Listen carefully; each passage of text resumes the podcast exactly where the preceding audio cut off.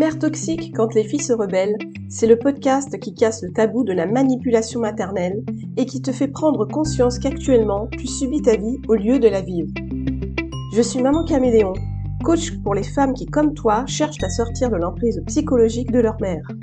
Je t'aide à couper le cordon ombilical de la manipulation mentale que ta mère exerce sur toi. Je t'accompagne dans ta transformation pour passer de l'état de petite fille à celui de femme responsable de sa vie, et ce, sans culpabiliser.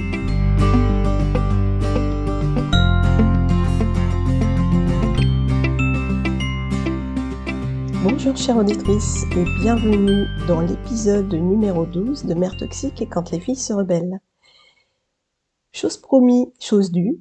Comme j'avais dit la fois précédente dans l'épisode numéro 11, je continue aujourd'hui à te donner quelques conseils pour t'aider à sortir de ta relation toxique avec ta mère. Alors attention, si tu n'as pas encore écouté l'épisode numéro 11, je t'invite tout de suite à arrêter celui-ci et à commencer par le numéro 11. Ce sera plus logique dans euh, la prise de conseil.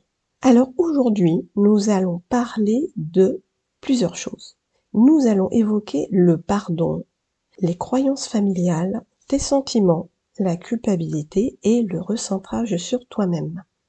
Comment sortir de l'emprise de ta mère toxique? Acte 2. Commençons par le pardon. Alors attention avec ce terme de pardon, de pardonner, qui est très très péjoratif. Pardon. Quand on voit la définition de pardonner, on tombe sur ceci. Pardonner, ça veut dire excuser, oublier. En gros, pardonner, ça veut dire que quand une personne te demande son pardon, elle te demande carrément d'effacer son ardoise. Elle te demande que tu oublies ce qu'elle a fait, ce qu'elle t'a dit, et que on recommence à zéro comme si de rien n'était.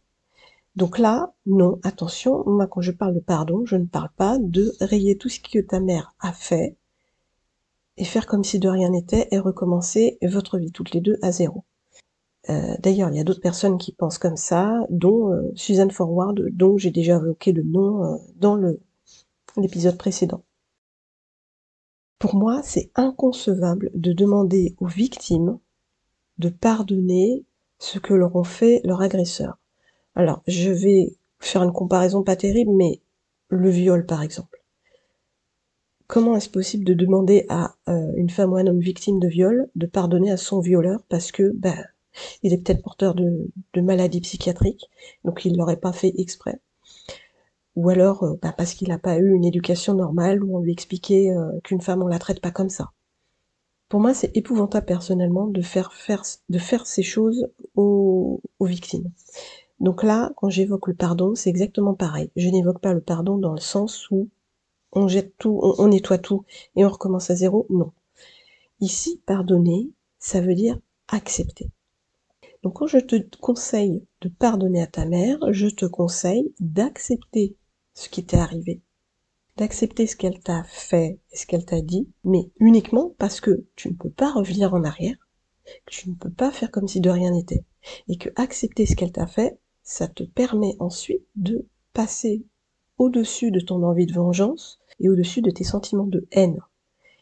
Et grâce à ça, tu penses enfin à toi, et à ta vie future, à ta vie que tu veux avoir, et donc tu passes en mode action. Tu te mets enfin à agir pour toi et non pas à rester euh, coincé dans le passé avec ce qu'elle t'a fait et en ruminant tous les jours que c'est vraiment une, une sale garce, que ta mère est épouvantable, qu'elle aurait jamais dû te faire ça et tourner en rond. Donc pardonner, c'est ça, c'est accepte ce qu'elle t'a fait. Tu, tu, ne peux rien y faire, tu ne peux pas revenir dans le passé, remonter euh, dans le passé pour refaire, mais en mieux avec euh, une mère de toute façon qui n'existe pas. Si ta mère est comme ça, tu ne peux pas la, remodeler et passe à autre chose. Concernant les croyances familiales. Quand on est l'enfant d'une mère toxique, on a souvent tendance à penser à tort d'avoir euh, certaines obligations envers notre mère, mais ces obligations sont complètement fausses. Ce sont des croyances qui ont grandi euh, au sein de la famille. Par exemple, euh, comme faire passer les besoins et les volontés de ta mère avant les tiennes, penser que tu dois rendre heureuse et fière ta mère, en faisant par exemple un, en exerçant un métier qu'elle a toujours voulu faire elle, mais qu'elle n'a pas pu faire, donc elle, elle te retransmet ça à toi, et tu te sens dans l'obligation de le faire pour elle. Euh, croire aussi que ta mère a toujours raison, qu'elle est parole d'évangile, penser que tu dois lui cacher certaines choses de ta vie pour ne pas la rendre euh, triste ou bien tout simplement pour ne pas la choquer. Ou alors aussi, euh, comme choisir le prénom de ton enfant en fonction du goût de ta mère. Ça, ça arrive souvent. Penser euh, que tu dois te racheter auprès d'elle pour ce que tu l'as fait subir quand tu étais enfant. Tu te rends compte, t'as pas été une enfant facile. Euh, t'étais toujours dans les pattes de ta mère. T'as vraiment été une enfant euh, pas facile du tout à vivre. Et là, bah, tu te dis, il faut que tu te rachètes. Mais non, en fait, t'étais simplement une enfant normale. En fait, tu restes, quand tu restes ancré dans ces croyances familiales, parce que ce sont des croyances, tout ça, c'est pas vrai. C'est ce qu'on t'a inculqué étant petite. Bah, tu restes très, très, très dépendante de ta mère. Parce que tu penses que c'est elle qui a raison et que c'est à elle de te dicter ta conduite. Et quand tu penses qu'elle doit te dicter ta conduite, quand tu l'acceptes, eh bien tu acceptes tout simplement qu'elle te dicte ta vie. Tu ne peux pas euh, faire de choix dans ta vie sans toujours te demander si ta mère serait d'accord. Tu penses, tu crois que euh, ta mère, elle a droit de, vie et de mort sur ta vie, sur tous tes choix personnels et professionnels. Et ça, c'est une croyance, c'est complètement faux c'est pas parce que tu as été élevé dans une certaine culture ou, dans une famille avec certaines croyances que tu te dois, toi, derrière, bah déjà de les accepter. T'es adulte, maintenant t'as le droit de faire comme tu le sens. Et c'est pas pour ça que tu dois absolument toujours te retourner vers ces croyances pour faire tes choix dans ta vie. Tu as la capacité euh, d'une adulte de faire des choix parce que tu es responsable. Tu n'es pas diagnostiqué euh, incapable. Donc tu es en pleine capacité, pleine conscience de faire des choix pour toi-même et pour ta famille, tes enfants. Et ta mère n'a rien à voir là-dedans. Elle pas, on n'a pas à lui demander, t'as pas à lui demander de conseils, de lui demander d'avis. Si toi tu es sûr de toi, t'as pas besoin d'elle. Ça, c'est une croyance qui est vraiment très très forte et qui est clairement difficile à combattre, mais ça se fait petit à petit. Donc, je te conseille vivement d'arrêter de croire que ta mère est le centre de ta vie et que tu dois toujours euh, revenir vers elle avant de prendre une décision. Concernant tes sentiments à toi, eh bien, tes sentiments, justement, sont liés à ces croyances familiales. Et euh, ils surgissent en fonction, en fonction d'elle et pas en fonction de toi.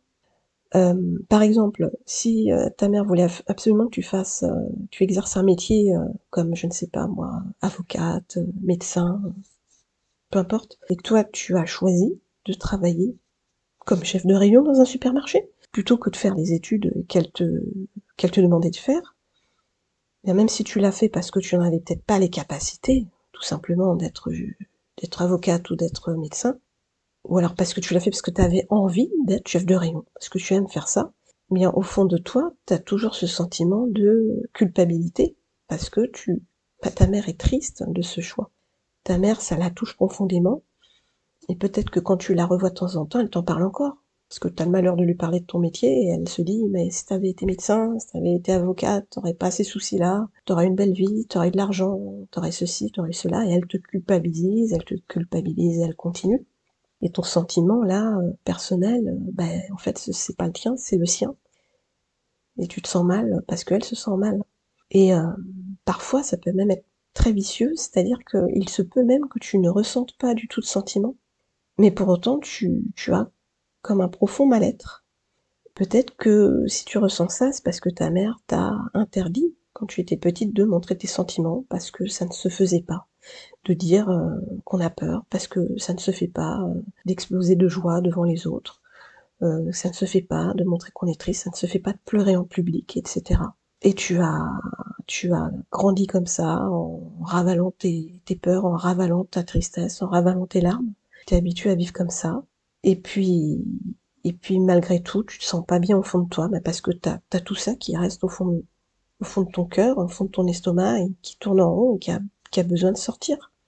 Ça amène, au bout d'un moment, à l'effet inverse. Cette accumulation-là, ça peut te rendre malade physiquement, hein, comme j'avais déjà parlé euh, des problèmes euh, de d'estomac, de reflux gastro-œsophagien dans un des premiers épisodes.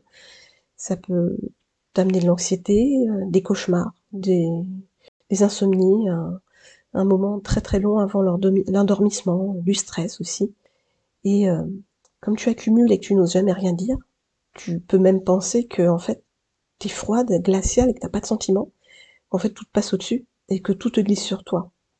Que peu importe ce qu'on puisse te dire, euh, t'es peut-être comme un robot, complètement inhumaine, et que tout ce qu'on peut te dire, euh, ça passe au-dessus. Mais en fait, non, pas du tout. En fait, là, tu te soumets complètement à ta mère, tu soumets encore, euh, tu soumets tes sentiments à ta mère, tes sentiments, bah, ce sont, ce sont les siens. Elle a décidé que les sentiments c'était pas bien, elle a, décidé qu'il fallait pas se montrer sous son vrai jour dehors, alors tu fais comme elle a dit. Si ta mère était quelqu'un de froide, bah tu deviens froide comme elle. Ta mère ravalait ses sentiments, mais tu ravales ses sentiments comme elle. Et donc moi, je te conseille fortement de faire un gros travail sur toi. Si t'as envie de rire aux éclats dans la rue parce que tu vois quelque chose de drôle dans une euh, boutique, explose de rire.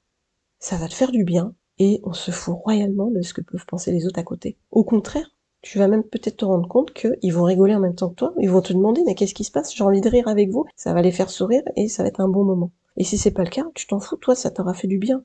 En fait, voilà, ta mère euh, t'aura inculqué la fausse idée que euh, bah, c'est pas bien de se montrer aux autres. Et elle t'a complètement déshumanisé. Alors que non, t'es humaine, et ça fait un putain de bien fou d'être humaine, de rire quand on a envie de rire, de pleurer quand on a envie de pleurer, que ce soit des pleurs de tristesse ou des pleurs de joie, ça fait du bien d'être humaine. Et d'ailleurs, euh, il me revient un exemple là, à ce moment-là, euh, je me souviens quand j'étais adolescente, donc je vivais encore chez mes parents et lors d'une euh, fête de la musique dans la ville où on vivait, on, bah, on est sorti en famille et on s'est retrouvé dans une rue euh, complètement serrés les uns aux autres puisque il y avait double sens de circulation piétonne mais ça passait pas. Au bout d'un moment, j'en ai eu marre d'être écrasée dans tous les sens par les gens qui poussaient. Devant moi, il y avait des petits, des enfants petits qui étaient en train de se faire écrabouiller. Là, j'ai craqué j'ai carrément, je me souviens, levé le bras en l'air en disant mais ça suffit, arrêtez de pousser comme ça, bande d'abrutis. Il y a des enfants devant qui sont en train d'avoir un malaise. Et là, ma mère, elle s'est retournée en me jetant un œil noir et en me disant mais ça suffit, ça va pas, non, ça va, il y a du monde. En fait, elle a pas accepté, mais que j'ai le sentiment de me sentir mal. Je commençais à étouffer et puis j'avais peur pour les petits qui étaient devant moi. C'était vraiment bête. J'ai juste dit ce que je pensais et là ma mère elle a pas apprécié que je montre mes sentiments en public comme euh, c'était pas bien de parler fort en public, fallait pas qu'on nous entende. Comme euh, il y a un autre exemple aussi où euh, il arrivé dans le quartier où qu'il y ait euh, parfois le samedi soir, hein, surtout en plein été, euh, des bandes de jeunes qui traînaient dans le, quartier, qui faisaient des bruits bizarres, qui jouaient avec des grosses pierres et euh, qui commençaient à casser des trucs. Et là, je prenais le téléphone, je me disais bon, c'est bon, j'appelle la police. Là, ils vont, ils vont tout péter, ils vont cambrioler, ils vont péter des bagnoles, c'est pas normal. Et là, on me regardait, mes deux parents me regardaient avec des yeux noirs, me disant mais non, c'est bon, on va pas déranger la police pour ça. Autant de te coucher, ça sert à rien. Bah, le lendemain, on a appris que c'était un, voisin qui avait appelé, et heureusement parce qu'il y a eu euh, quasiment toute la totalité des voitures qui étaient garées euh, sur les parkings extérieurs de la rue qui avaient été euh, bah, explosées, quoi, des pare-brises explosés, des rétroviseurs cassés aussi. Que dire? Voilà, j'avais, j'avais pas le droit moi de bah, d'avoir peur, de demander de l'aide aux policiers, j'avais pas le droit de, de me sentir mal, écrasé dans la foule, j'avais pas le droit de le dire et de le montrer. Donc moi je te conseille fortement de te faire du bien et d'exploser dans la rue si t'as envie de pleurer, si tu te sens mal, que te, t'as envie d'exploser de, joie, de rire, de sourire, ben fais-toi plaisir et sois toi. Ne te soumets pas à, euh, aux sentiments de ta mère et ne culpabilise pas d'être humaine. Autre conseil, apprends à te recentrer sur toi. Donc ça fait partie de la suite aussi de, de prendre en compte ses propres sentiments. C'est recentre-toi sur toi-même et arrête de te, centrer sur ta mère et sur ce qu'elle va penser. Pense à toi avant tout et pense à ce que tu veux à ce que tu souhaites. Arrête d'ignorer tes propres besoins à toi. Tes besoins doivent passer avant. Et que tu aies des enfants ou pas, tu as, tu as le droit de faire du bien. Tu as le droit d'avoir des moments de décompression et des moments où tu as envie de rien et de juste faire du bien à toi en faisant du sport ou je ne sais quoi. Tu as tous les droits.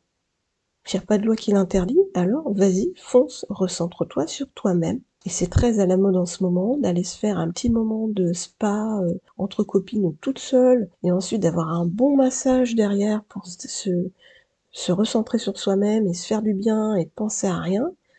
C'est un moment de zénitude absolue, ou même euh, d'aller se faire un cours de yoga tranquillou. Ça fait un bien fou. Moi j'ai testé et franchement, vas-y, si tu peux, fonce, fais-le toi offrir même, profite. Recentre-toi sur toi, euh, et euh, ça va te faire euh, déconnecter de, ta relation toxique pendant un petit moment et ça te fera beaucoup de bien. Quand tu te recentres pas sur toi Et quand tu, quand tu commences à, à exploser parce que t'en peux plus, que la pression est trop forte, si tu commences à montrer tous tes sentiments d'un seul coup à ta mère, en lui disant euh, j'en peux plus de ton comportement, c'est pas normal, tu me fous ma vie en l'air, tu me saoules, j'en ai ras le bol, je vais me casser de là, je vais couper les ponts, tu mérites pas euh, d'avoir une fille comme moi, etc. Ben, quand tu fais ça, en fait, c'est comme tu faisais, comme si tu faisais un cadeau à ta mère. En fait, tu lui montres et même tu lui prouves qu'elle a le pouvoir sur toi. C'est hyper complexe en fait cette histoire de sentiments. C'est que il faudrait que tu apprennes justement à lui répondre plutôt que de réagir. Parce que quand tu réagis, c'est vraiment sous le coup de la colère et de la pression. Et elle, bah, ça lui fait du bien, ta mère, parce qu'elle se rend compte que, tiens, elle a dit un truc là, ça a titillé où il fallait, et t'as réagi au quart de tour, et même si parfois elle peut rentrer aussi, elle, dans une colère noire, te dire que tu dis n'importe quoi, et se mettre à pleurer, mais en fait, ça la fait réagir, et elle adore ça. Parce que ça continue à alimenter euh, la relation toxique dans laquelle vous êtes. Et vous l'alimentez toutes les deux, et elle, ça la fait kiffer à fond. Même si elle a des grosses larmes de crocodile, faut pas, faut pas t'attendrir. Donc moi, ce que je te conseille, justement, c'est d'arriver à ne plus réagir au quart de tour quand elle te dit quelque chose, arriver à te contenir, à avaler la pilule, à respirer un grand coup, et dès qu'elle te fait une crasse, tu ne réagis pas, mais tu réponds avec des mots. Comme ça, tu vas reprendre le pouvoir sur elle. Tu réponds, mais sans être sur la défensive. Si elle te sort euh, quelque chose comme euh, alors, euh, t'as encore fait de la merde aujourd'hui au boulot. C'est vraiment un exemple qui me vient en esprit, là, j'ai rien noté avant. Euh, au lieu de te mettre en colère à lui dire euh, attends qu'est-ce que tu te sous-entends là que je suis je suis pas capable de bosser correctement et que je fous rien au boulot? Non. On reprend. Je reprends la phrase et on va la refaire ensemble. Là ta mère te dit alors t'as encore fait de la merde aujourd'hui au boulot? Là tu calmes la chose. Je réponds pas. Tout de suite je respire un grand coup. Tu prends l'information et tu réponds sans être sur la défensive. Eh bien dis donc maman aujourd'hui euh, t'as bouffé du lion, t'as mangé un clown, tu nous, tu nous sers euh, des blagues tout de suite euh, pour commencer la soirée? Bah, tu peux voilà, tu peux faire ça. bon j'ai pas préparé hein, donc c'est vraiment sur le sur le tas. Mais tu vois tu tu pars sur autre chose et surtout tu le prends pas mal parce que si elle voit que tu le prends mal, bah, elle voit qu'elle a gagné parce c'est ce qu'elle voulait, c'est ce qu'elle cherche. Elle te donne des pics toi tu les prends, en fait elle te tourne la perche, tu la prends quoi. Et ce qu'il faut surtout pas avec une mère toxique, c'est de, lui répondre et de prendre la perche. Surtout pas. Donc là, vraiment, je t'invite à commencer à faire ce travail de ne pas réagir. On va arrêter là, parce que je t'avais déjà donné pas mal de conseils la fois précédente. Donc euh, je te propose euh, de faire ce petit travail sur toi-même. Bon après j'avoue que c'est assez difficile de mettre euh, tous ces conseils à profit, surtout quand on est seul, quand on fait ça seul, qu'on n'est pas épaulé et, euh, euh, encore pire même, euh, parfois il y a le père aussi qui s'en mêle. il se range du côté de la mère et là, moi c'est ce qui m'est arrivé, c'est vraiment encore plus compliqué. On se sent vraiment pas du tout épaulé, on se sent seul. Et justement, ben, en parlant de ça, la semaine prochaine, je vais faire un épisode sur la place du père dans cette relation toxique face à la mère à la mère dysfonctionnelle. Je vais, je vais parler un peu de ça, euh, d'expliquer justement euh, ce que c'est que euh, d'être seul et de, se rendre compte que quand on annonce à son père qu'on a envie de couper les ponts avec sa mère, qu'on se rend compte que le père se range du côté de la mère, on est complètement seul face à rien, on sait plus comment faire, et on se rend compte qu'il va falloir faire un choix épouvantable, celui de ne pas couper les ponts uniquement avec sa mère, mais aussi avec son père. Donc j'en parlerai pour le prochain épisode, donc numéro 13, de la place du père, justement, dans la relation toxique avec la mère. Donc je te laisse à ces deux épisodes numéro 11 et 12 sur les conseils que je t'ai prodigués. Euh, je pourrais en donner plein d'autres, mais je vais pas tout faire d'un coup, hein, j'en donnerai un peu, un peu plus tard. Donc n'hésite pas si t'as des questions, que t'as pas bien compris, euh, les conseils que je te donnais, si t'as des, si t'as encore des, doutes euh, sur sur ta culpabilité, si t'oses pas mettre à profit tout ça, n'hésite pas à venir m'en parler. Bah, sur mon site internet, il y a un, il y a un petit chat qui est ouvert, une petite fenêtre de chat où tu peux tout de suite euh, venir parler. Si tu préfères le mail, eh bien j'ai toujours mon adresse mail mamancaméléon avec un k gmail.com. Il y a aussi mon compte Instagram. Alors attention, si tu es habitué de mon podcast que tu écoutes depuis le début, si tu n'es pas encore venu sur mon compte Instagram, j'ai changé de nom. Il s'appelle plus Maman Caméléon. Il s'appelle euh, Mère Toxique, le podcast. De toute façon, euh, si tu as un doute, tout est écrit dans la présentation de cet épisode. Je pense t'avoir tout dit, donc je te laisse à tous ces conseils et euh, à très bientôt. Sans oublier que sans action, pas de guérison.